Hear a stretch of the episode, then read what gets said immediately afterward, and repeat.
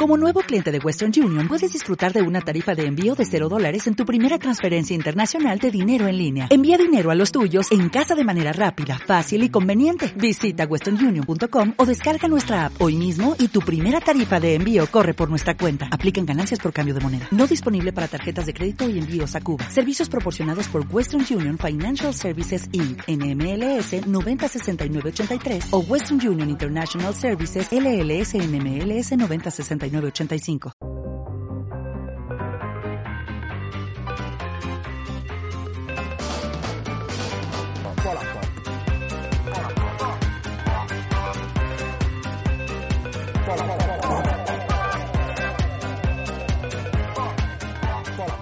Bienvenidos a Poland Pop, un nuevo podcast de política, pop y cosas random, que creo que son las tres cosas en las que se triangulan nuestras mentes. Tenemos con nosotros a David Vila, arroba David en Twitter. Hola David. Hola, ¿qué tal? Yo soy Raúl Rollo, arroba Sambre en Twitter y hoy vamos a hablar del coronavirus.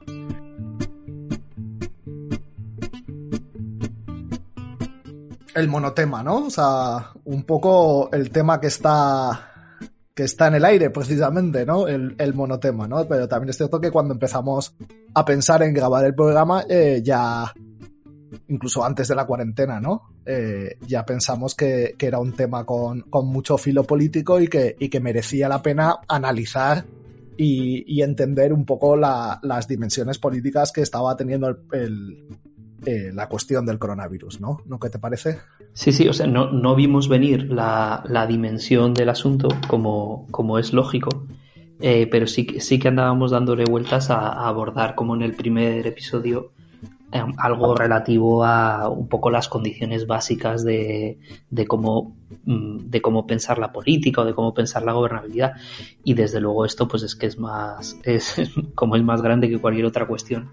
que haya pasado últimamente con mucha diferencia, pues nos mm, da muy buen pie para hablar, no evidentemente como de epidemiología ni nada así, sino de las eh, un poco las líneas o las vertientes políticas del asunto, claro. Tú que eres un experto en biopolítica, ¿cómo, cómo analizas desde el punto de vista biopolítico la situación? El término no te, no te entusiasma, sobre todo porque sí que estamos de acuerdo en que el, uso es bastante inflacionario, pero ahora mismo este es el, como el momento, digamos, estrella de, uso, del, de uso del concepto, ¿no? Eh, básicamente lo que, lo que es como especial del, del, uso del concepto, que obviamente no es que la política trate sobre la vida, porque es como de qué otra cosa va a tratar eh, la, la, política siempre, eso no es como, como nada, nada singular, eh, sí que es como un tratamiento distinto sobre la vida, un tratamiento que, que obliga al, al, poder a producir la vida. Es como en, en, en Foucault la, la, inversión se da entre el, entre el momento de, eh, de dejar de, de, dejar vivir, hacer morir, sería como la, la, descripción del funcionamiento del poder soberano, al momento de hacer vivir, ¿no? Hacer vivir, dejar morir, en, en su caso. Entonces, en, en, este tipo de situaciones eh, se, se, observan la, la artificiosidad o el esfuerzo que hace falta para mantener eh, la vida en funcionamiento, no la, no la, no la nuda vida, o sea, no, el simple hecho de estar vivo, sino como esa, como esa vida en despliegue, con contenido, eh, etcétera. Y cómo se juntan eh, muy completamente los, los ámbitos mm, sanitarios, médicos, etcétera, con su dimensión política, económica, y todo esto. O sea, por ejemplo, por ir a, por ir a cosas, por ir a cosas concretas. Hoy cuando comparecía Sánchez se, se veía como en la manera en que hacía un paralelismo entre cómo ha contado la salida de la crisis sanitaria con todos los hitos que ha marcado, etcétera, y cómo ha contado de manera eh, simétrica la salida de la crisis económica, poniendo también el mismo, como el mismo marco de, hitos, de, casi como de, guerra contra, contra la pandemia, toda la sociedad implicada en eso, qué momentos vamos a ir viviendo en la salida, etcétera, y, los dos y los dos discursos eran los, eh, eran de alguna manera calcados, ¿no? En parte por cuestiones de comunicación política, por el interés que tiene un marco en el que es evidente que tiene ventaja ahora mismo como el sanitario para aproximar el marco económico a eso, pero también por, por lo unidas que vienen las dos cuestiones. Ah. me da la impresión de que, de que, es una de las pocas veces donde vamos a poder utilizar el concepto bien. Esto me da, me da alegría.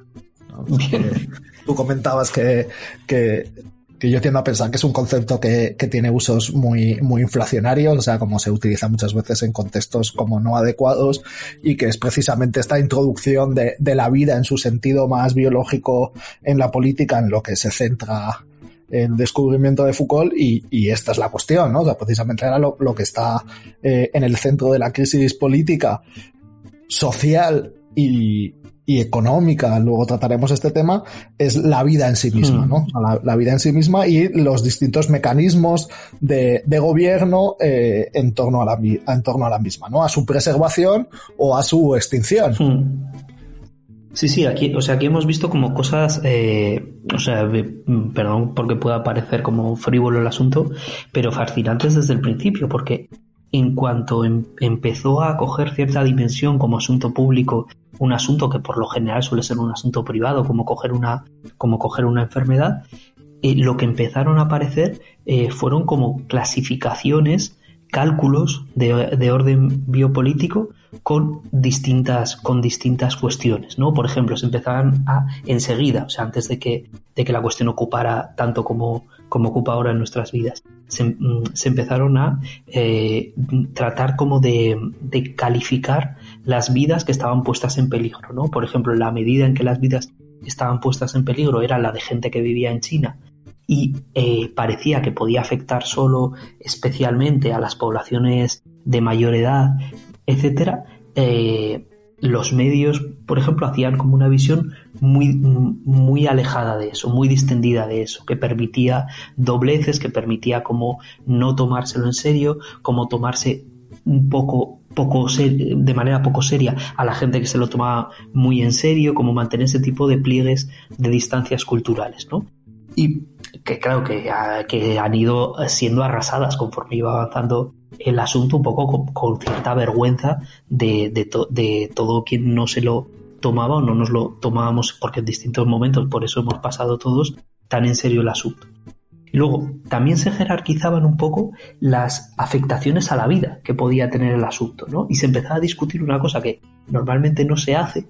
eh, que es qué tipo de eh, afectaciones a la vida son más o menos legítimos, que, cuáles son afectaciones esenciales y cuáles pasaban por ser incomodidades simplemente, y eso se iba también jerarquizando. Es decir, a cuánto eh, espectáculo futbolístico, a cuánto evento deportivo se podía renunciar o a cuánto gran evento musical en qué medida se podían, el primer evento que se, que se tuvo que parar, que fueron las fallas, en qué medida esto justificaba parar las fallas con toda su implicación, no solo económica, sino también cultural, etcétera, cómo se, cómo se pasaba a redefinir lo que era la normalidad laboral, porque claro, de repente eh, tener que trabajar en casa, que podía ser una opción sobre el papel, era evidente que en términos masivos no era normal, eh, y todo, y todo el rato todo el rato eh, estaban pasando estas cosas. Yo creo que luego, si, si entramos en algunas como eh, repercusiones más concretas, se verá, por ejemplo, enseguida la, la revalorización o el vuelco en la consideración del trabajo de cuidados, que era mm, tradicionalmente como un trabajo reproductivo periférico hecho en un segundo momento del, ciclo productivo, etcétera, ha pasado a ser el trabajo por, el trabajo por excelencia el, único, de hecho, el único trabajo que, se, de, que de alguna manera se, se, sigue haciendo, ¿no? En todas sus, en todas sus vertientes. Entonces, claro, como estar, mm, todo esto se está viviendo en muy, en muy poquitos días, todos estos cambios. Sí, este primer paso de, de la reproducción social al centro de la producción de, de, la vida es una cuestión bastante fascinante, o sea, y que pone, y que pone como de relevancia eh, digamos, en la vida inmediata de las personas una cuestión que, que la teoría feminista, por ejemplo, lleva desarrollando a lo largo del siglo, ¿no? De, de manera como muy profunda. Y de repente o sea, por ejemplo, era uno de los temas que aparecían eh, como centrales en el 8M, etcétera, etcétera, y de repente, efectivamente, la vida es reproducción, ¿no? En primer lugar reproducción, en segundo lugar producción, ¿no? Se produce una inversión que, que socialmente no, no va a dejar de tener consecuencias, habrá que ver cómo se, digamos, se articula discursivamente, digamos que, qué elementos eh, perviven de esta cuestión, pero de repente, digamos, hay una toma de conciencia de, de esta cuestión por otra parte central, ¿no? De todas maneras, eh, no todos los modelos de gestión, digamos, eh, estatal de, del, del, problema del coronavirus son iguales. ¿no? digamos que, que, podemos ver que, que, hay distintos modelos, ¿no? Por ahora creo que son, que son enteramente nacionales, porque, porque aunque es evidente que la crisis no puede ser más global, tanto un poco por la hipótesis de, de causación que, mm, mm, que, puede parecer de este tipo de pandemia, ¿no? que es como el desajuste ecológico en, en muchos entornos, como por la forma tan rápida de propagación, que es algo pues e, e, eminentemente global, la respuesta sí que está siendo estrictamente estatal, ¿no? Y eh, o sea, queriendo un poco los dos grandes modelos que, que, han aparecido al principio, que a mí me da esa sensación también por la manera en que los, los medios han estado como caracterizándolos, es el modelo, el modelo chino y el modelo británico, ¿no? Luego todo ha, se ha movido un poco, pero idealmente el, el modelo chino tenía, mm, tenía que ver con una, eh, con una biopolítica, digamos, como moderna, ¿no? Es decir, la idea sería maximizar las fuerzas que están en juego, es decir, evitar en la medida de lo posible, hacer todo lo posible porque, porque muera la menor cantidad de gente, incluso al coste de parar la, de, de, parar la economía, de parar el país, que tenga un coste a corto plazo eh, enorme, pero que, bueno, pues maximice frenar el asunto ¿no? y, que, y que muera la menor cantidad de gente posible, que la salud se vea lo menor afectada posible. Idealmente, el modelo que proponía Johnson, que llega, que llega a decir como en alguna comparecencia, bueno, pues es que las familias tendrán que despedirse de algunos de, los, de nuestros seres queridos, o tendremos que despedirnos de algunos de nuestros seres queridos. Era un modelo idealmente como muy liberal que reconocía que no podía frenar la pandemia, que no podía frenar la enfermedad y que lo que iba a hacer era cabalgarla con el menor coste económico posible. Claro que eh, lo que se, y, a, lo que sería una especie como de, de, de, sacrificio eugenésico, es decir, que quien no pueda soportar la enfermedad, pues que quede por el camino y la colectividad, en cambio, eh, pues permanecerá eh, mejor porque al menos la economía no se verá arrastrada. Claro, esto, eh, esto, es, eh, esto, es, esto es liberal porque de alguna manera eh, lo que hace es no buscar intervenir sobre lo que no cabe intervenir eficazmente y mm, bueno pues reducir con eso el coste de una, de una intervención de una intervención excesiva no estos son como planteamientos eh, planteamientos en general en general liberales no o sea, por, por, una parte como tendríamos un modelo que, que lo que intenta es como componer el, el cuerpo político y social eh, más eficaz para, para, enfrentarse a la crisis como, y, y, maximizar las fuerzas de, del Estado y maximizar las fuerzas sociales frente un modelo que de alguna manera lo que plantea es que hay que hacer una suerte de sacrificio eugenésico en aras de salvar eh, principalmente eh, la cuestión económica. Es decir, como aquí la cuestión que, que, luego trataremos un poco más es en parte cuánto, cuánto porcentaje del PIB hay que sacrificar para gestionar de determinado modo la crisis. Claro, pero la gracia, o sea, la gracia un poco de la racionalización neoliberal y por lo cual el neoliberalismo es como una, una racionalidad biopolítica, es que se funde en un mismo marco de validación o en un mismo marco de, de veredicción, ¿no? De distinguir lo que es eh, verdad de lo que es falso, asuntos que antes estaban, que estaban muy separados, como la, por ejemplo, la economía y la salud. Eh, la, la idea del enfoque, del enfoque neoliberal es, hacer cuentas cuentas de mercado, no cualquier cuenta, no cuentas basadas pues, en el valor de la dignidad humana o de la vida, sino cuentas en, el régimen de mercado de cuestiones como la salud y echar esas cuentas. Es decir, ¿qué va a afectar más a, al, país? ¿La pérdida de, de esta gente, las muertes de esta gente o el descenso de estos indicadores económicos y tal. Claro, la gracia, de, la gracia del neoliberalismo, pues obviamente es que este régimen de, de validación o, este, o esta forma de, verlo no es eh, natural, claro, está, está eh, configurado políticamente y tiene una teleología también, o sea, tiene una finalidad y gente que sale ganando y gente que sale perdiendo, pero hacer la cuenta de todo esto junto,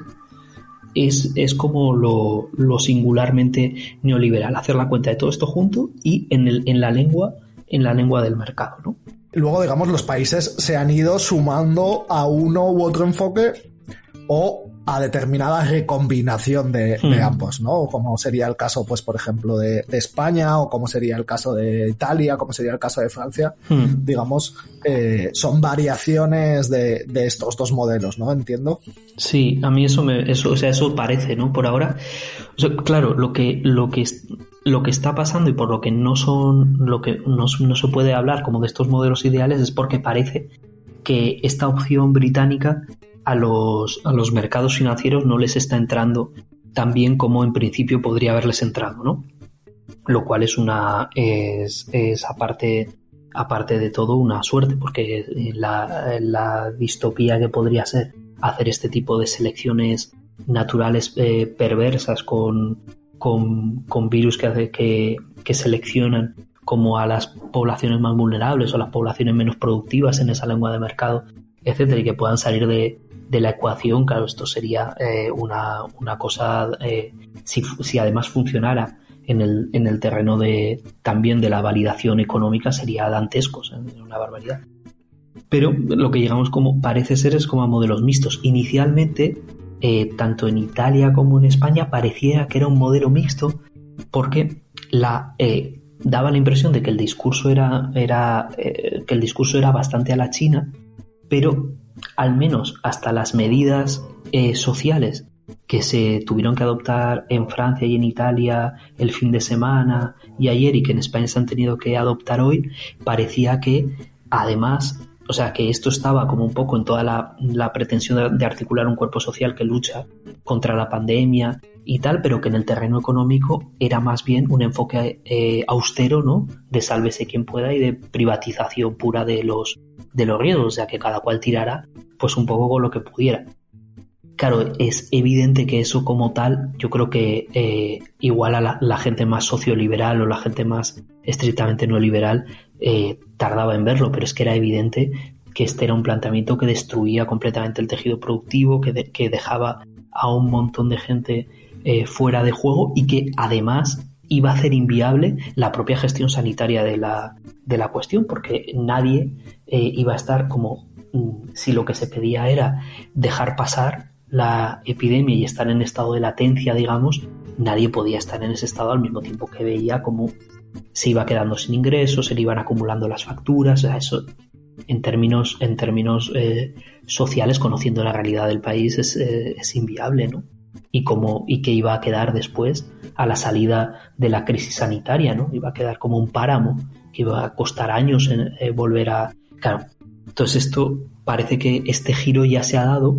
y, se está volviendo a planteamientos eh, más expansivos y más welfaristas. Habrá que ver cómo se van concretando, pero parece que el giro un poco de, de enfoque político ya se ha dado, ¿no? Claro, porque en Francia se ha, se ha, suspendido el pago de alquileres, el pago de la factura de gas y electricidad, eh, la garantía del Estado de que no quebrará ninguna empresa, los 25 millones, mil, 25 mil millones de inversión creo que en Italia y 12 mil millones en España, ¿no? Más o menos, creo. Sí, lo, lo, que, se, lo que se ha anunciado hoy, el, mm, yo aquí me, me, en, los, en los datos de fuera me pierdo un poco. Lo que se ha anunciado Hoy eh, en España sí que es un, plan global de inversión de, de 200.000 millones, de los cuales eh, que en total eh, sería un, 20% del PIB español, lo cual es una, una barbaridad de, inversión. de estos... Mucho más de lo que estaba previsto, ¿no? En principio. Sí, sí, sí. De estos más o menos 117 parece que son directamente, directamente eh, mm, públicos, ¿no? Y, y, que esto llegaría, pues, o sea, que esto abarca, en principio, pues a las capas de, eh, de la gente que trabaja, de trabajadores, trabajadoras, eh, personas con trabajo por cuenta propia también, lo que se llama como autónomos, ¿no? Y, y empresas, ¿no? Facilitar también liquidez a, a, empresas que en realidad son solventes, pero que si iban mmm, teniendo problemas de liquidez, pues iban a acabar también con, con problemas de solvencia, ¿no? Entonces, este, digamos que es como el, eh, lo, lo, mínimo, el, el, escudo mínimo para, para, esto, para estos primeros momentos. La impresión aquí al mismo tiempo es que eh, de alguna manera sí que quedan fuera como las poblaciones que estaban ya fuera antes de la crisis, ¿no? O sea, la gente que no, que no tiene eh, una hipoteca, sino que tiene un, un contrato de alquiler, entonces la moratoria las hipotecas, pues necesitaría un, un correlato en, en, la, en, la, moratoria en los, en los, alquileres, la gente que no tiene un trabajo formal, con lo cual todos estos mecanismos que, que de, de, expedientes de regulación de empleo temporales y tal, de suspensiones eh, de los requisitos para cobrar el paro, etcétera, pues claro, por la propia informalidad no, no, pueden, no pueden entrar y la gente que, directamente no tiene ingresos, ¿no? Que el sistema de protección a las poblaciones sin, sin, ingresos en España, en las distintas comunidades autónomas, es extraordinariamente débil, eh, ineficaz, con una escasa cobertura, con muchos requisitos, etcétera, ¿no? Entonces, claro, eh, bueno, pues si, si, si esta gente ya estaba en, cerca del plano de exclusión social o, o, dentro de la exclusión social antes de, antes de esto, pues después de esto es evidente que hace falta, eh, vamos, una, una, protección reforzada, ¿no? Yo creo que esto no va a ser posible desconocerlo mucho tiempo tampoco. O de alguna manera encargándose con, la, con, con todavía los retazos o las consecuencias de la crisis financiera de, 2000, de 2008, digamos que esta crisis va, va a venir a, a golpear eh, precisamente sobre, sobre, digamos, los más damnificados por la crisis financiera eh, anterior, ¿no? O sea, claro, a mí la cuestión se convierte rápidamente en un asunto de economía política, ¿no? Que básicamente la, la pregunta es sobre quién van a recaer los costes eh, de la crisis, ¿no? Y cómo van a ser los mecanismos de redistribución de, del impacto económico, ¿no? Yo sí que mm veo que manifiesto cierta preocupación de, que los elementos que, que, estoy viendo nos retrotraen un poco al modelo de gestión de, de, la crisis financiera, o sea, fundamentalmente eh, el impacto ha sido muy fuerte en las bolsas, el impacto ha sido, esta parece que va a ser bastante fuerte en las grandes empresas y los mecanismos que se están articulando, eh, de alguna manera, suponen un desplazamiento de los costes de nuevo hacia las rentas del trabajo, la, la gente que los pequeños autónomos, etcétera, etcétera, lo que podríamos llamar un poco como la clase trabajadora, ¿no? Que es un poco el caso de el caso de los ERTE, ¿no? Que creo que, que son sin duda de los anuncios que, que ha realizado el gobierno. Bueno, suponen un cierto alivio en relación a la, a la incertidumbre que, que se estaba cerniendo sobre, sobre muchas personas pero al mismo tiempo, eh, ojo con, con, la situación porque, porque funcionan eh, claramente como, como, un mecanismo de, de, desplazamiento hacia abajo de los costes de la crisis, ¿no? O sea, creo que, que ya están anunciados, tengo una pequeña lista de, de ERTES anunciados, ¿no? El de SEAT, que es actualmente la filial española de Volkswagen, ¿no? Con un ERTE para la totalidad de la plantilla, que son 14.800 personas eh, Adolfo Domínguez un ERTE para el 61% de la plantilla, Burger King un ERTE para 14.000 personas, que son también el 100% de la plantilla, Alsea 22.000 22 personas, la CAF 4.400, y, si ya, y ya están en marcha también los de Picolin, Iberostar, Airbus, Meliá, Costal Eléctrica, eh, Tembam, que es un conglomerado dedicado a, al minorismo de, de, ropa, ¿no? Que son empresas uh -huh. como Cortefiel, Springfield, Women's Secret, y también por parte de, de algunos, eh, organismos públicos, ¿no? Como la suspensión de contratos con las empresas que prestan servicios en educación especial, escuelas infantiles, transporte y comedores en la, en la comunidad autónoma madrileña, ¿no? Eh, claro, eh, si el monotema era el coronavirus, ahora el, tema del día es esta cosa de que, son los ERTES, ¿no? Mm. Que son un, un mecanismo establecido por causas extraordinarias de suspensión del trabajo, ¿no? Eh, básicamente lo que el caso que se, que se está agilizando digamos como afinando para, para hacerse cargo de la situación es la suspensión de contrato por razones de fuerza mayor, ¿no? En esta situación eh, se autoriza que en, el tiempo que se presta, que, o sea, digamos, la gente se, se va al paro eh, temporalmente no es una extinción de contrato, sino, sino una suspensión de contrato. Entonces, por tanto, no hay derecho a indemnización eh, y durante el tiempo en que se perciban las prestaciones por desempleo no se computa a efectos de consumir los periodos máximos de percepción,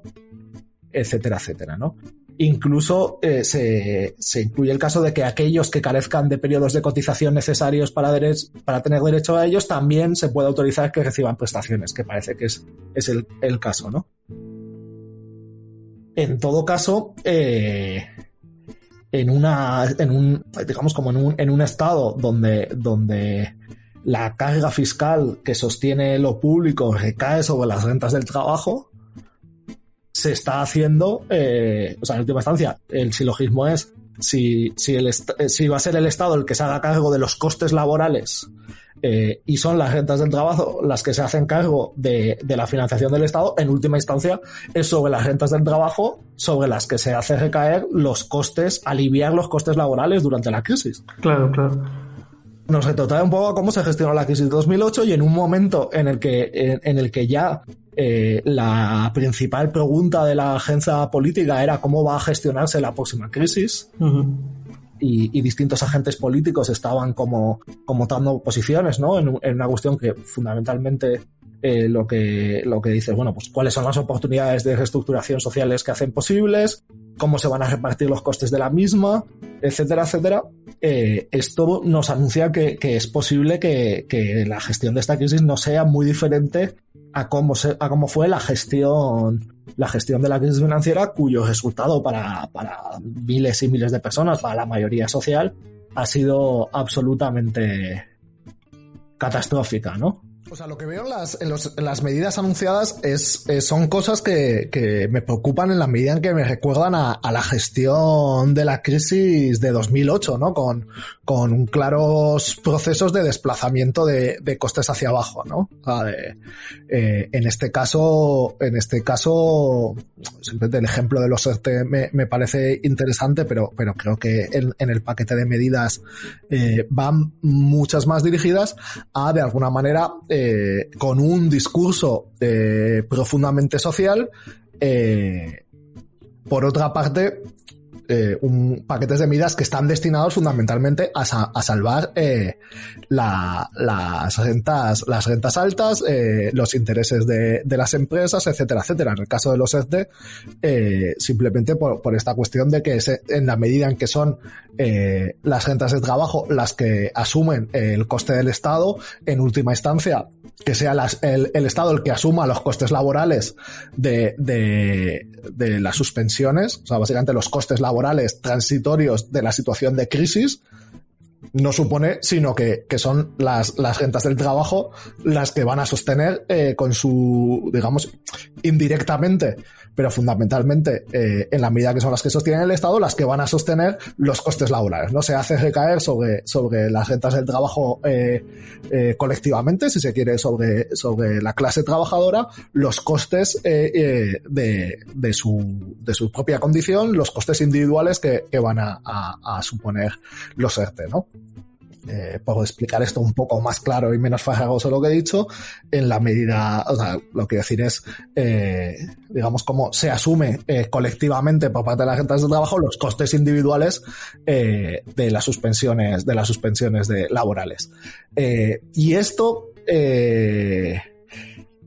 bueno, eh, creo que, que eh, en un momento en el que la pregunta política más relevante que se estaba enfrentando al menos como las facciones más, más avanzadas políticas, fundamentalmente creo que en esto sí que es cierto que, que las élites eh, nos estaban llevando cierta ventaja, que es la pregunta de cómo se va a gestionar la próxima crisis, que es decir, como qué oportunidades de reestructuración social hace posible y por otra parte,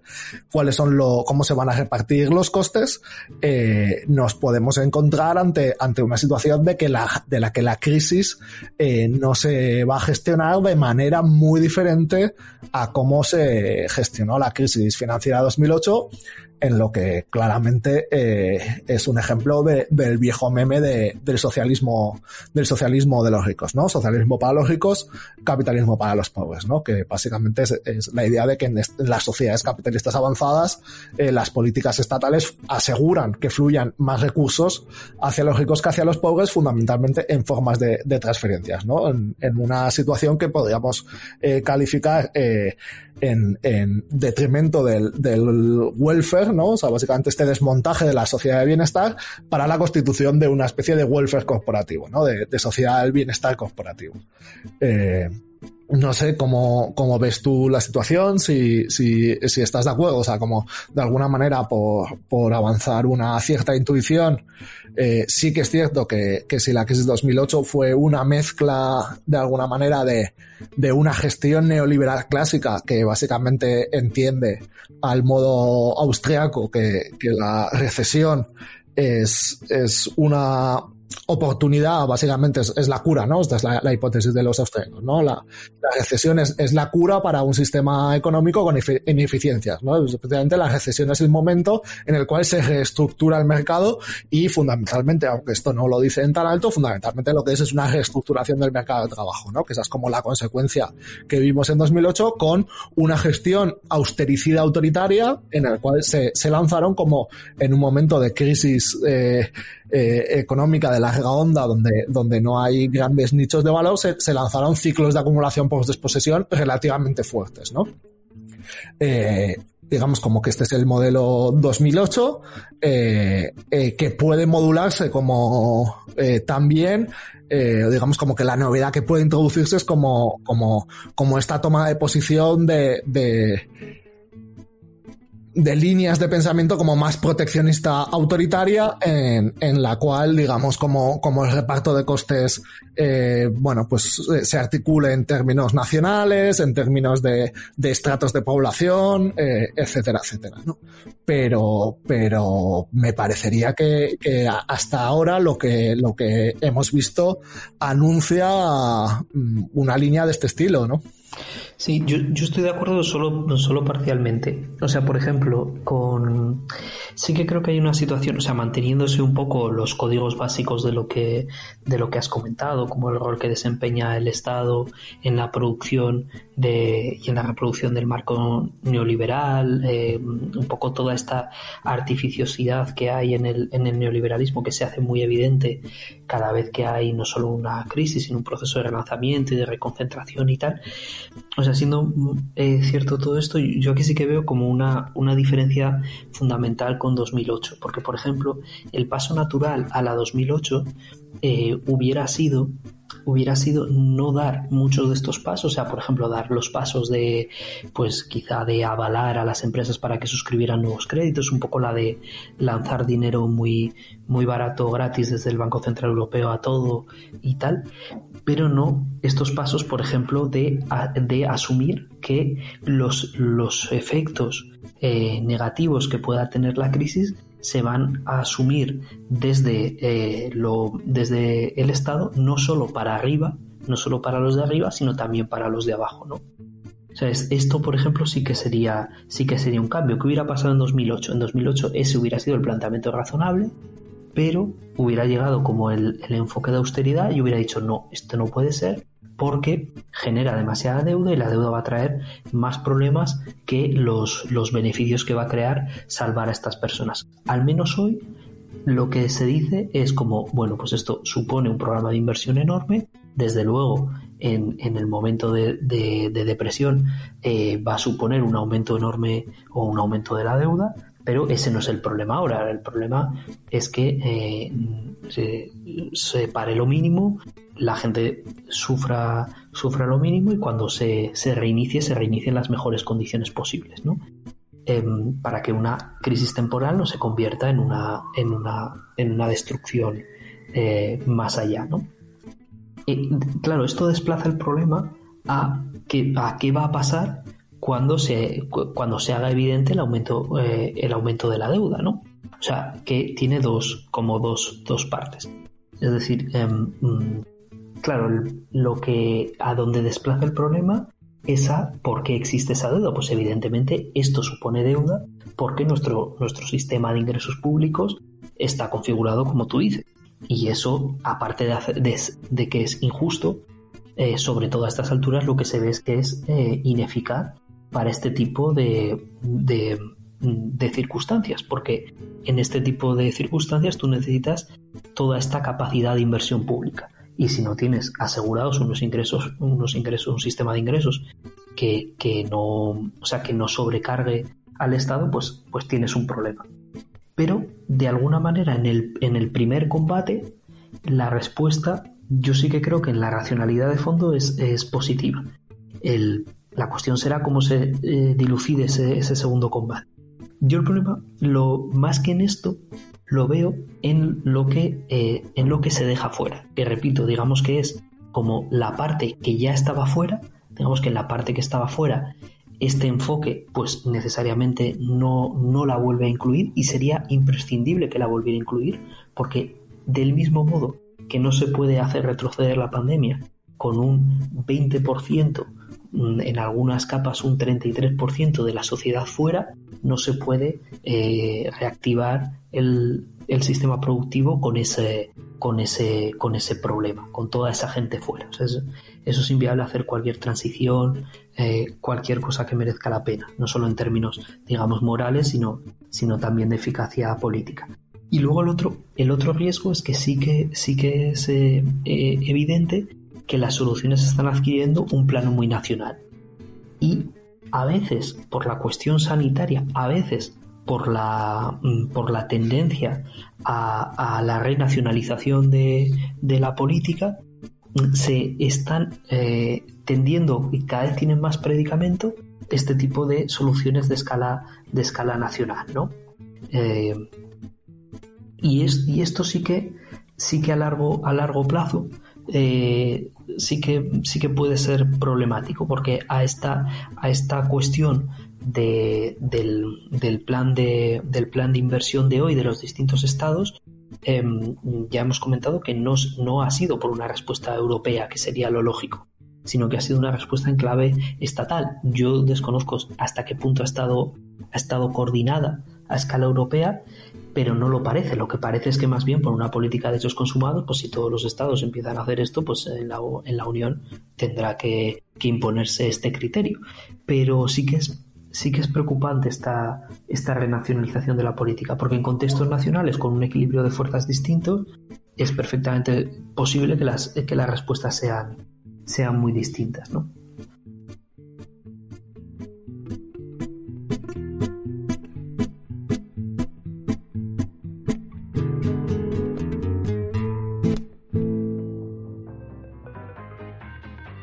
Otro fenómeno que, es interesante, cambiando de tema, es que en este, digamos, desmoronamiento del orden normal de, funcionamiento de la sociedad, es la, la, cuestión del trabajo, ¿no? De repente, que como tú comentabas, eh, se pone eh,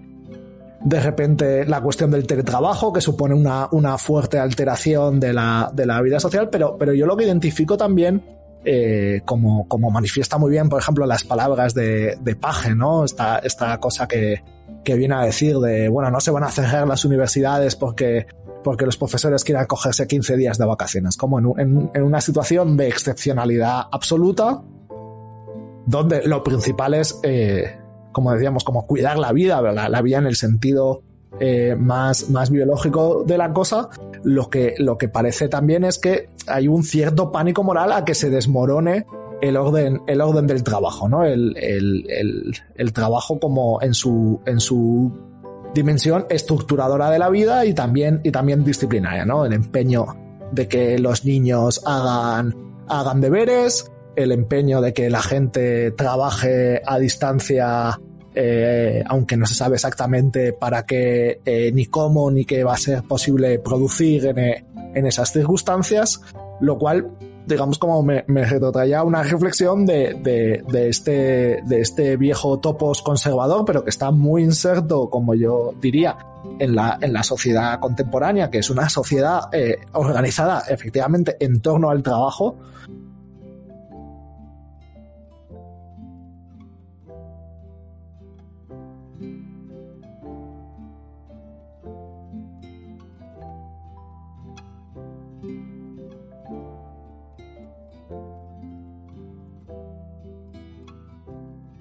a este viejo topos conservador de que, bueno, de que, de que el trabajo no solo tiene cualidades productivas, sino que tiene eh, virtudes moralizantes y disciplinarias, ¿no?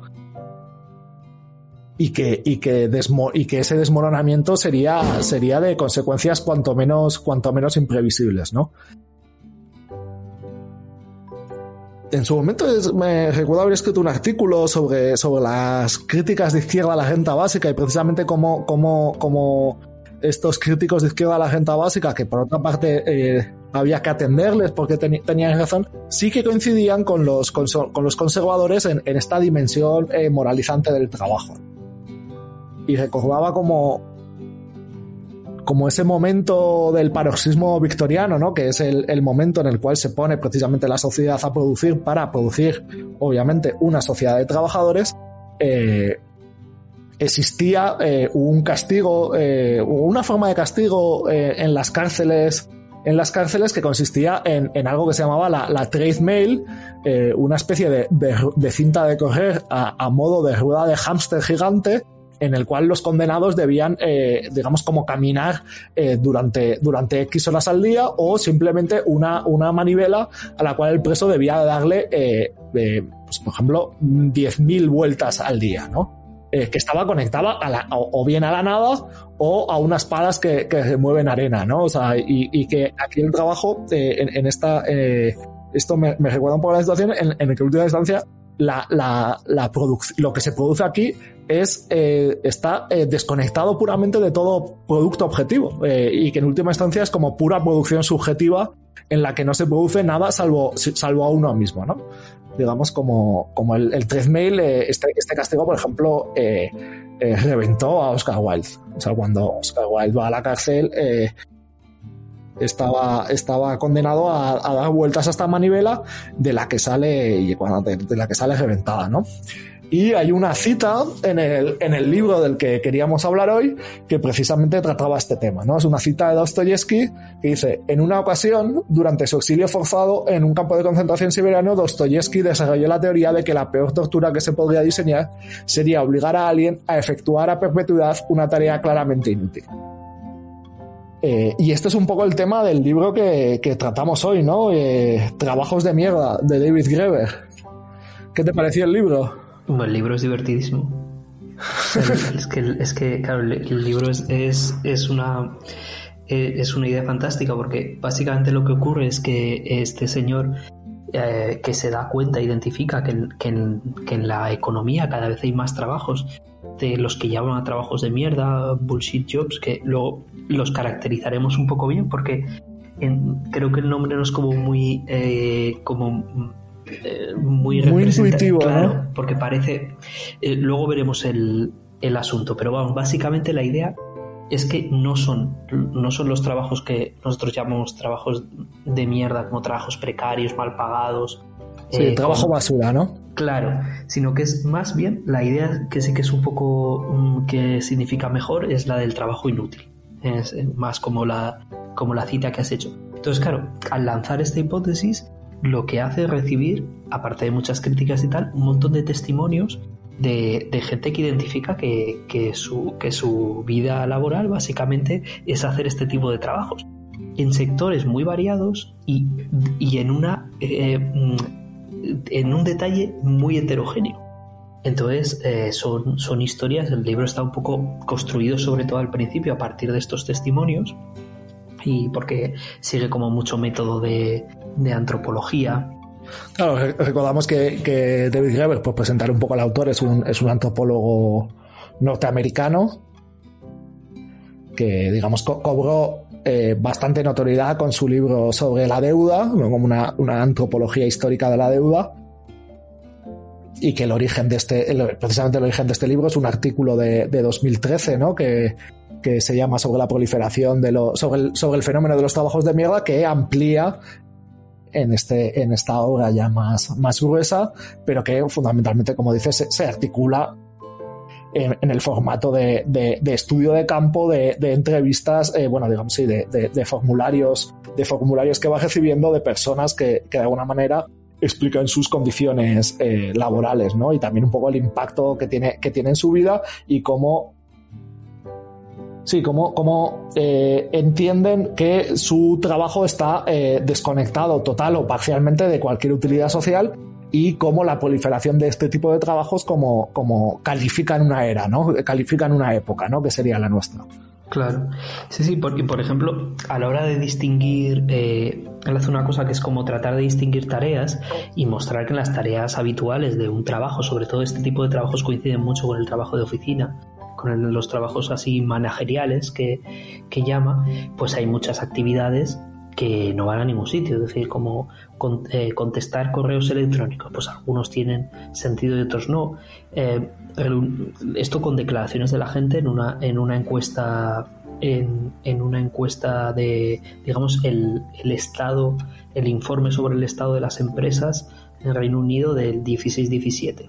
que acumulando las tareas eh, inútiles parece que el 37, el 40% de los, de los trabajos eh, podían corresponder a esto, ¿no? Como proporciones de eh, reuniones improductivas, pues el 10% del tiempo Mm, interrupciones por tareas no esenciales, pues otro 10% de, del tiempo. Ah,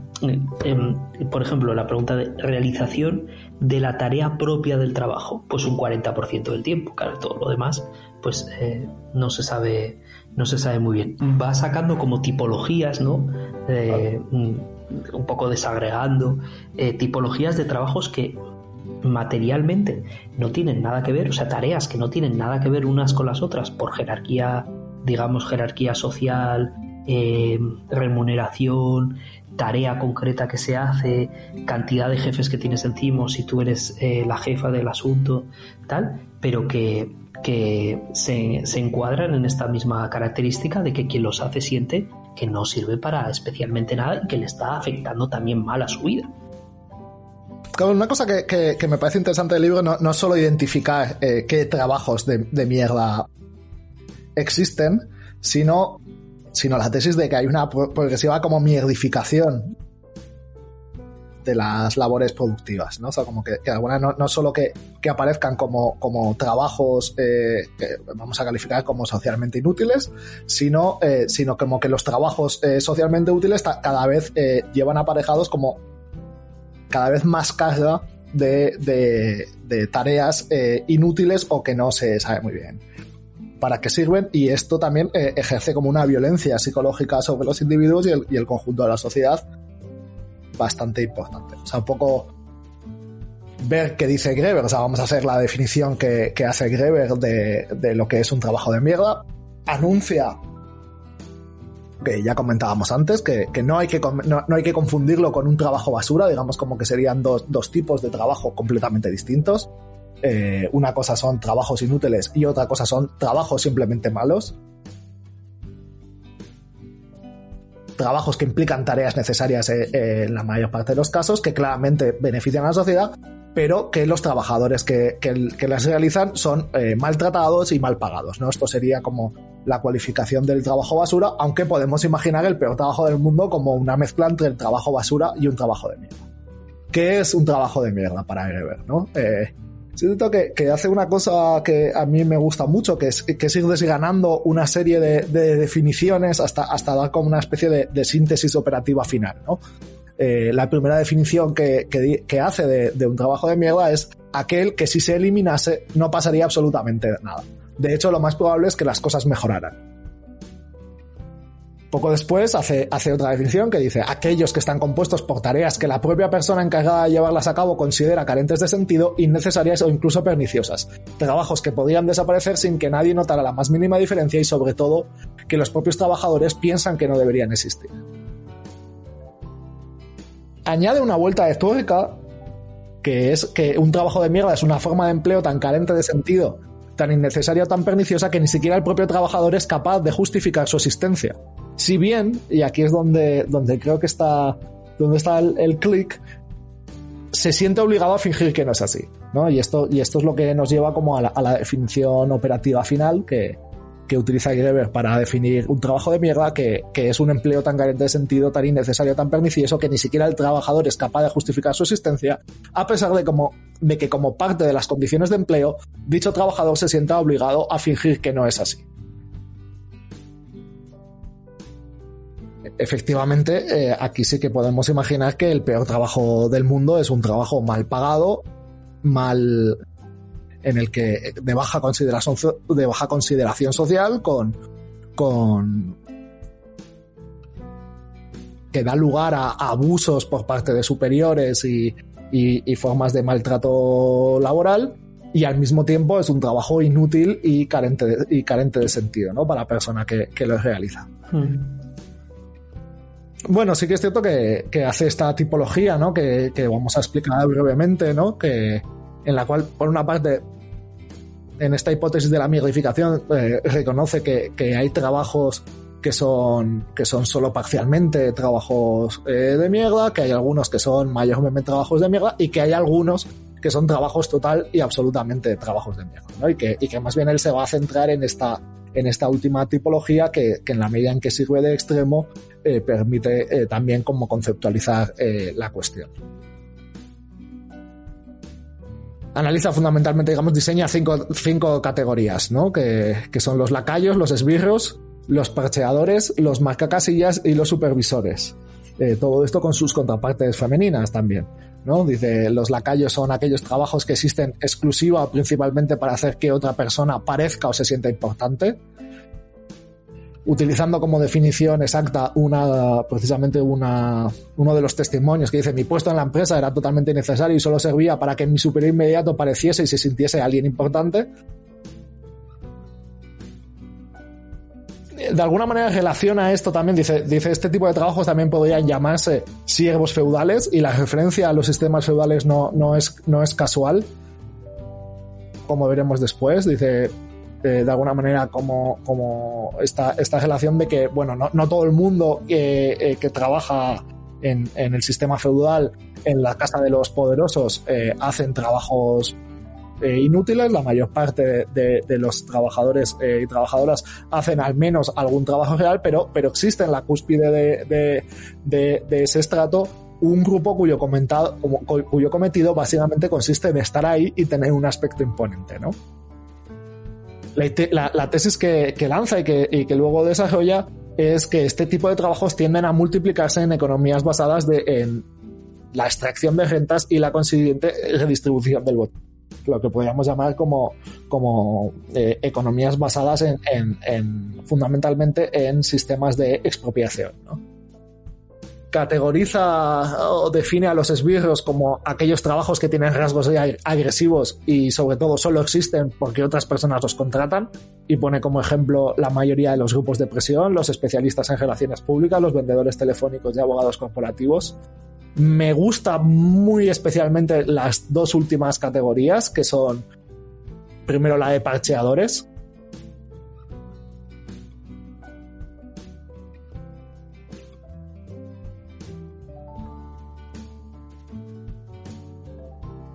La definición de parcheadores es como aquellos empleos cuyo, cuyo función eh, solo existe porque las empresas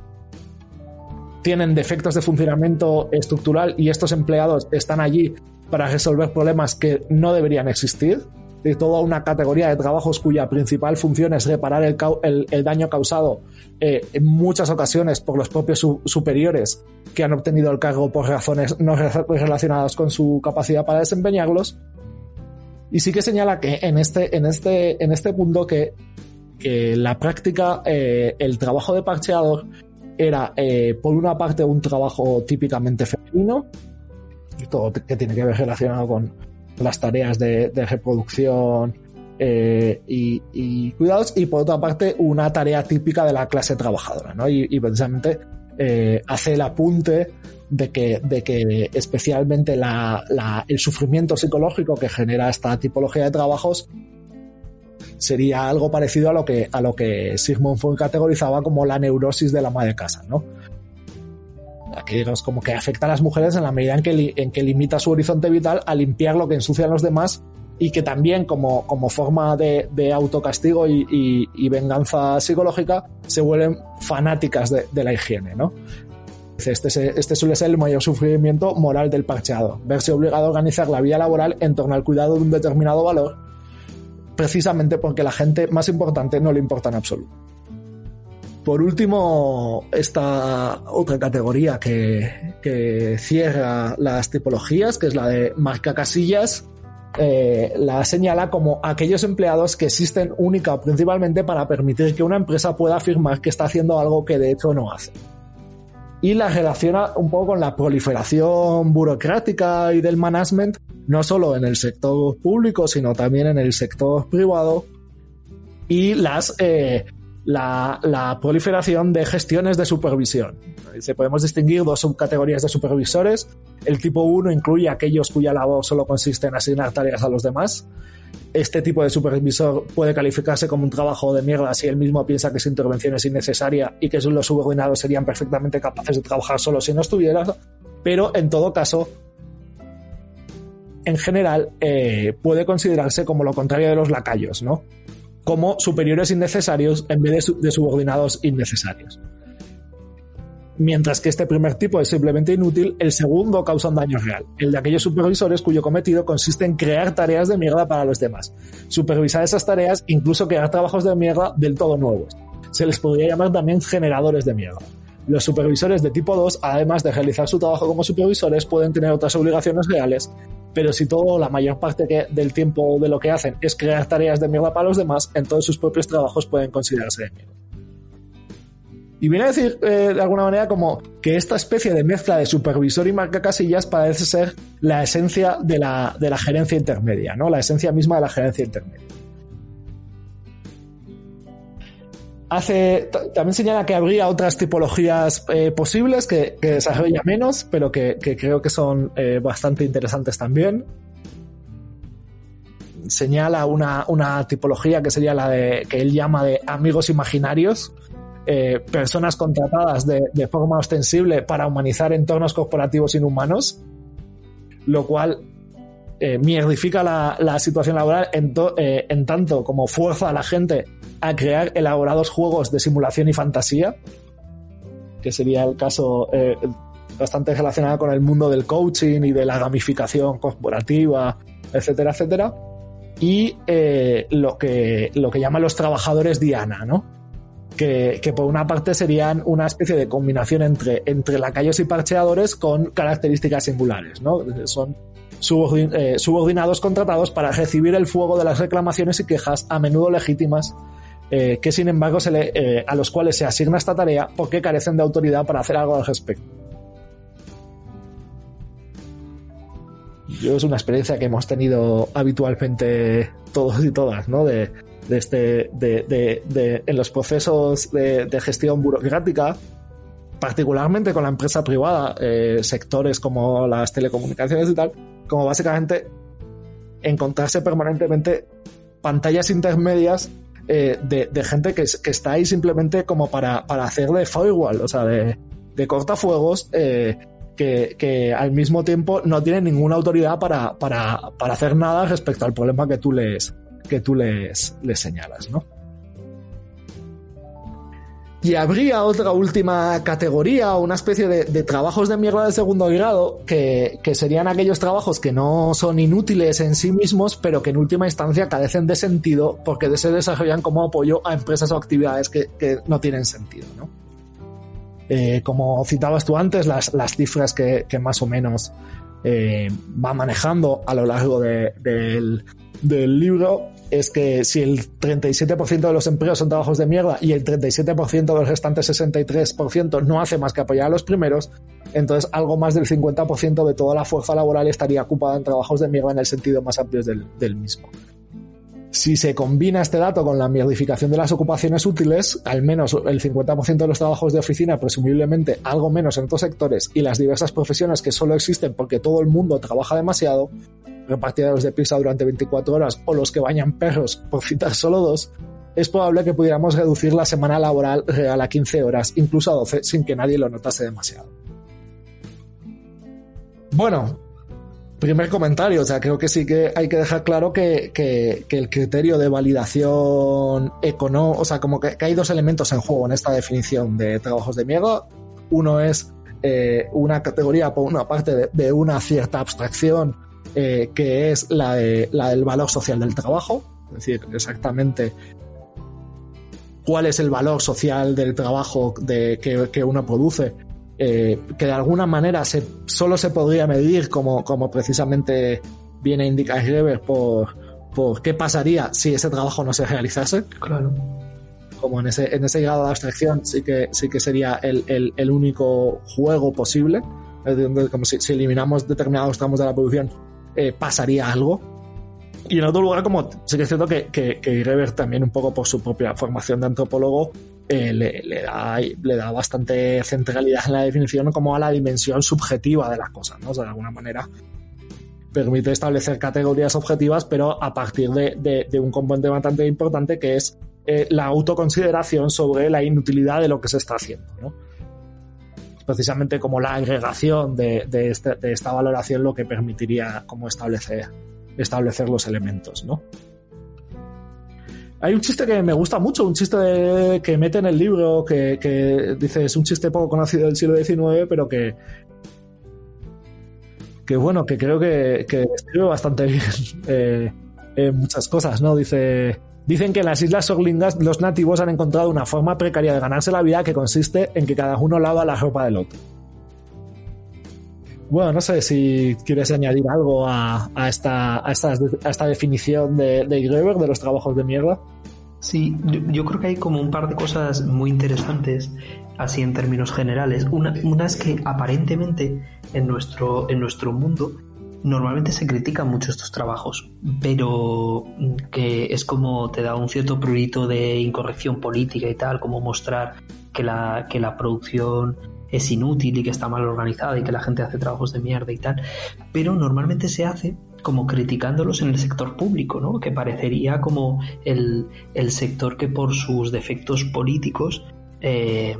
y que no tendría como ese eh, un objetivo directamente de ganar dinero podría tener este tipo de este tipo de trabajos y Griver eh, se dedica mucho a desmontar esta idea porque sí sí que le dedica tiempo sí me parece importante hacerlo. Yo también tiene que ver con el contexto norteamericano, ¿no? O sea, como que en el contexto norteamericano, precisamente lo público está todavía más eh, sobre, sobre, el, sobre el ojo del huracán. Eh, pero bueno, es perfectamente aplicable a nuestro contexto. Sí, sí, sí. O sea, sobre todo porque, eh, digamos que una, una cosa que, le interesa mostrar, aunque no lo digas específicamente, es que no existe, o sea, que, que el mercado no es un ámbito de producción de verdad, digamos, eh, ontológica. O sea que el mercado es coherente con sus propias reglas, con sus propias reglas formales, por ejemplo, las que te marcan los, los formularios o los objetivos o tal, pero que no, no determina la, eh, que el mercado mantenga un asunto no, no, significa ni siquiera muchas veces que el asunto sea productivo en términos de mercado, es decir, que sea un empleo rentable para la empresa. Eh, la mayor parte de los que cuenta Mm, lo, de los esbirros es un poco raro porque muchos de estos trabajos que comentas, como el trabajo de estos trabajadores Diana, etcétera, realmente yo creo que aquí sí que hay un poco de confusión conceptual porque son realmente trabajos que cumplen un papel en la producción de la empresa. O sea, eh, cumplen eh, papeles de imagen y papeles que son importantes en la, en la producción. No son trabajos, son trabajos muy desagradables, inútiles en términos de valor social, pero no exactamente inútiles en términos de, de valor de mercado. Entonces, como ahí hay mezcladas distintas cosas, pero bueno, lo, importante del asunto es que la, idea, la idea es que los trabajos de, este tipo, los trabajos de mierda, no son, digamos, los restos, los residuos atávicos de una evolución pues, política o de mercado que ha ido dejando atrás estas cosas que ahora no nos podemos quitar, sino que son precisamente, que esto parece que es como el enfoque libertarian, ¿no? Hemos tenido un tiempo estas servidumbres y ahora pues poco a poco nos iremos deshaciendo de ellas, sino que son precisamente la vanguardia de las formas de organizar el trabajo, ¿no? Y otra cosa que me parece muy interesante es que eh, contraintuitivamente y esta, y esta sí que es la parte que solo se puede mostrar con los testimonios estos subjetivos, estos trabajos le sientan bastante mal a la gente que los identifica así. Y te, y te marca como una diferencia de trayectoria social que también es muy interesante entre cuál sea tu percepción del trabajo, cómo te afecta esto de, la actividad de trabajar. ¿Cómo afecta esto a la manera en que vives estos trabajos? A mí hay uno que me flipa, que es uno que en el libro llama Eric, que es una cosa que ahora no recuerdo muy bien en concreto qué hacía, pero da igual, era una cosa inútil en una oficina, que tenía que ver con, con hacer cosas con otros, con otros equipos. Era un trabajo muy bien pagado, al mismo tiempo que el muchacho identificaba que era un trabajo inútil. Era su primer trabajo después de estudiar, con lo cual objetivamente debía estar muy agradecido por tener un trabajo bien pagado y que encima no le rompiera el lomo en, esta, en esta oficina, pero en términos de lo que producía no podía sacarle ninguna, ninguna rentabilidad, eh, digo como subjetivo. Y entonces eh, eh, el tipo poco a poco pues va asumiendo que no tiene ningún sentido y va forzando los límites de lo que sería la disciplina laboral para ver qué pasa y descubre que no pasa nada, o sea que si llega tarde no pasa nada, que si alarga la comida no pasa nada, que lo cual refuerza su idea de que el trabajo es inútil, porque claro, si si tú haces algo y lo dejas de hacer y no se cae nada, pues más, más razón. Empieza a estirar todavía más la cosa, se va como de viajes, de, viajes de negocios, a hacer ese trabajo inútil que en realidad eh,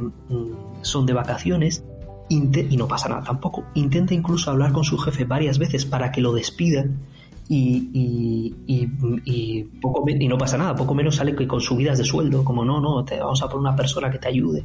Tal, hacer esto y claro, aparte, aparte de la, de, del caso que es que es, es desternillante, en, en, un momento Graeber cuenta, claro, que este trabajo, el problema es que no estaba pensado para gente como él, porque él era una persona como que, digamos que provenía de una, de una familia obrera, y que entonces como que había, había cierta identificación del trabajo con la propia identidad, pero en el sentido de que debía producir algo, también producir comunidad, etcétera, y todos estos rasgos se disuelven en este trabajo. Pero que sin embargo, el trabajo sí que estaba muy bien pensado para gente que proveniendo de familias, eh, de familias de clases de profesionales liberales, de clases medias, durante este trabajo, además de cobrar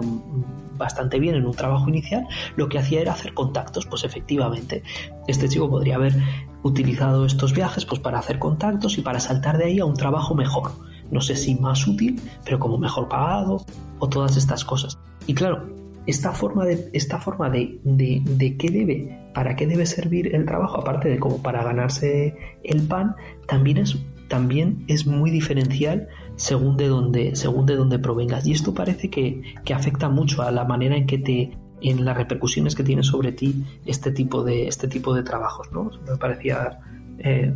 muy, muy divertido esto también. A mí más que las tipologías puras, creo que, son casos eh, relativamente extremos, es esta cuestión de la mierdificación de, la vida laboral, ¿no? De, precisamente cómo, en los trabajos eh, productivos, eh, digamos como el trabajo real, es que estos son, conceptos como, como relativamente confusos que no, que no me gusta mucho usar, la verdad pero bueno, digamos como en, los trabajos que, que, podríamos valorar, que tienen un, una función social objetiva, cada vez más se, se van cargando de dinámicas eh, asociadas con, con, este tipo, con este tipo de trabajos, ¿no? Eh, Graeber sí que, digamos como la génesis que, que hace de, esto, porque él la asocia eh, fundamentalmente a, dos, a dos procesos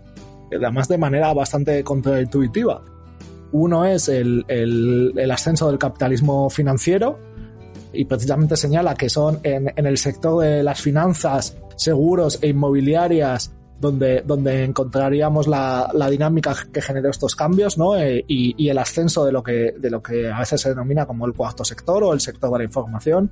ya bien como un sector propio, como un nuevo eh, sector, el sector servicios. Y por otra parte, el ascenso de, de, de digamos, como de la lógica gerencialista, de, uh -huh. del management eh, que, que, vino acompañado con, con, este discurso, ¿no? Y de alguna manera eh, es, es, es, eh, es contraintuitivo en tanto que precisamente uno de los lógicas que, que, parecen funcionar bastante potentemente es esta, esta lógica de la eficiencia y precisamente toda, toda esta gestión del management como, como, como implementación de, de mecanismos de eficiencia y tal, que al mismo tiempo son productores de cada vez eh, capas de, capas y, sectores y tramos de, trabajos que, que, no tienen eh, mucho que no tienen mucho sentido o cuya utilidad eh, no, no, no es asequible ni siquiera para las propias personas que, que los realizan. Aquí hay dos cuestiones como fundamentales. Por una parte, como una cierta disputa con, con digamos, como con el discurso neoliberal de la eficiencia, ¿no? De, de, del mercado como, como un agente capaz de identificar de la manera más eficiente eh, las asignaciones de recursos y, y, y desechar eh, las otras. Y por otra parte, algo que, que, como ya decíamos anteriormente, tiene que ver con, con un, cierto ascenso de lo que él llama como el feudalismo gerencial, que de alguna manera eh, que no desarrolla de, de, de, manera especialmente profunda ni, ni, especialmente bien, pero que sí que se conecta con, con otros teóricos y teóricas como que, que de alguna manera señalan como, como que con, acompañando a este proceso de financiarización de la economía lo que hay es una cierta eh, feudalización de, de, la lógica social, en tanto la, la economía financiera es crecientemente una, un sistema de, de acumulación por desposesión que se parece en muchos puntos, en muchos puntos a, a lo que, a lo que en términos clásicos se llama como la, la, expropiación jurídico-política directa, ¿no? O sea, que de alguna manera caracterizaría eh, el feudalismo con la salvedad de que eh, en el feudalismo el trabajador mantendría eh, cierta autonomía respecto a su propio trabajo, mientras que precisamente el, en, el, en, el, sistema contemporáneo el trabajador es expropiado de, de, su, de, autonomía, no solo por la organización como científica del trabajo, sino por el papel creciente de estas lógicas gerenciales, ¿no? que, que vendrían un poco a expropiar al trabajador de su autonomía y al mismo tiempo a crear una casta una, sí, como una especie de casta superior cuyo mecanismo de, validación social tiene que ver con, esta, proliferación de subordinados. Precisamente eh, Greber eh, le da mucha, mucha cancha, eh, insiste mucho en, un sistema en el, que lo que, lo que proliferan mucho son eh, puestos intermedios y superiores cuyo, mecanismo de, de, validación social es precisamente tener subordinados y es precisamente esta lógica la que, la que da lugar a trabajos de mierda, ¿no? Precisamente el trabajo del lacayo, el trabajo de del parcheador, etcétera, etcétera, ¿no? Y precisamente estas disfunciones que, que genera son la que, la que hace obligatorio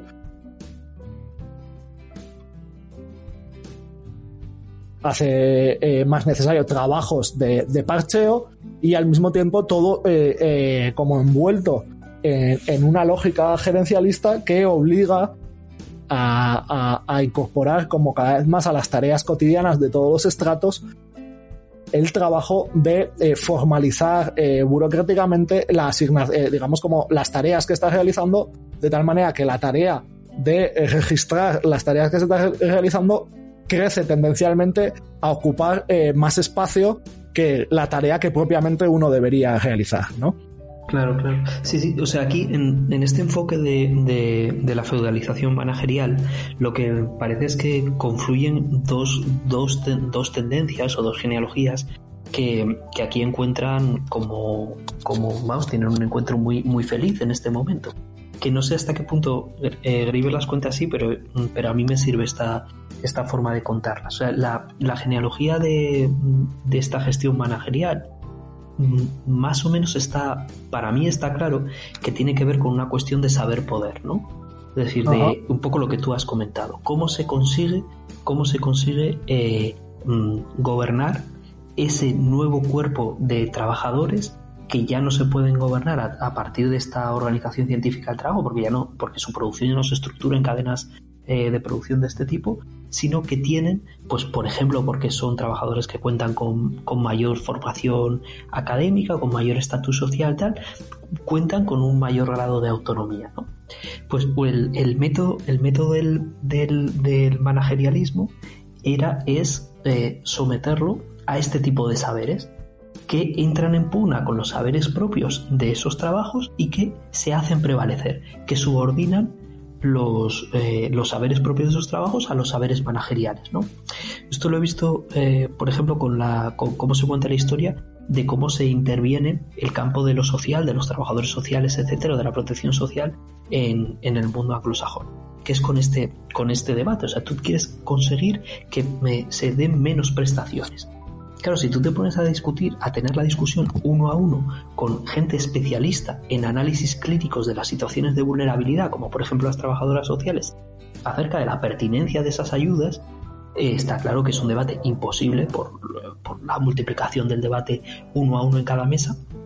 y que además lo pierdes porque como gestor político, pues eh, no tienes todos esos saberes, sobre todo empíricos y clínicos, del trabajo directo. El, el, el enfoque del management, ¿cuál sería? Pues establecer unos criterios de, bueno, pues este es el presupuesto, bueno, estos son los requisitos, los requisitos taxativos, aquí no se puede entrar con la reinterpretación de los requisitos en función de la eh, necesidad y tal, o sea, tus saberes, digamos, clínicos, déjalos al margen, porque aquí de lo que se trata es de evaluar que se cumple este criterio que ya viene preestablecido de antemano. Y con eso sí que te aseguras que el gasto social no va a subir, por una parte, pero sobre todo te aseguras de que lo que prevalece es tu saber burocrático sobre, eh, sobre el saber, digamos, eh, técnico propio de, la escala de trabajadoras que está,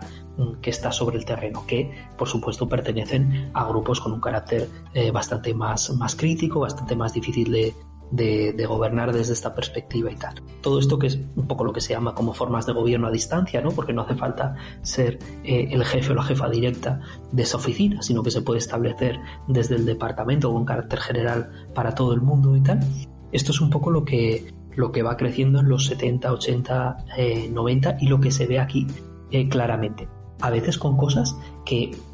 claro, lo que hace es prevalecer un poco este grupo este, estos saberes y este grupo que los posee sobre otros grupos, a veces con cierta independencia del poder relativo de esos grupos. Hay un relato en el libro que, que, que, me acuerdo que básicamente era, era, una, era una mujer que estaba en la categoría, digamos, de supervisoras, porque realmente esta sí que era una jefa, o sea, contaba con un departamento con un montón de gente trabajando y tal. Pero eso no la eximía de tener que pasar por los criterios burocráticos mm,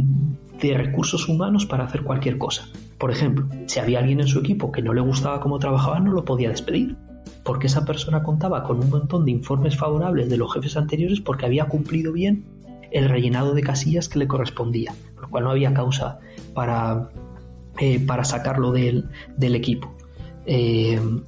eh, como mucho, esto se, dice a veces, había causa para trasladarlo o ascenderlo a un sector que al menos su mala producción no te afectará a ti, que también es como, como algo fantástico. Esto lo, lo, cuenta, o sea, lo cuenta como en, la empresa privada en relación también un poco con, con el poder que cada uno va haciendo en función de llevar mucho tiempo en su puesto, etcétera, que no tiene que ver en principio con estas cuestiones como de eficiencia objetiva, ¿no? sino también del poder que está mm, que, que aparece en las organizaciones. Y luego, por terminar con, el ejemplo, pero es que esta señora cuando se encuentra que, tiene, que quiere contratar a alguien para que haga algo, una tarea efectivamente útil para la empresa, se da cuenta de que no puede contratar a alguien directamente para que haga ese algo, porque es salvo que ese algo aparezca en las necesidades de recursos humanos. Y si ese algo no aparece, hay que, hay que eh, la única forma de contratar a alguien es hacer pasar el currículum de quien quieres contratar por algo parecido a lo que recursos humanos entiende que sí que es una necesidad, para pactándolo con esa persona que quieres contratar, eh, eh,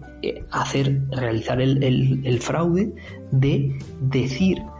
en relación con recursos humanos que está haciendo determinadas tareas que tendrá que rellenar en los papeles que irán a recursos humanos para demostrar que está haciendo como que se están cumpliendo esas casillas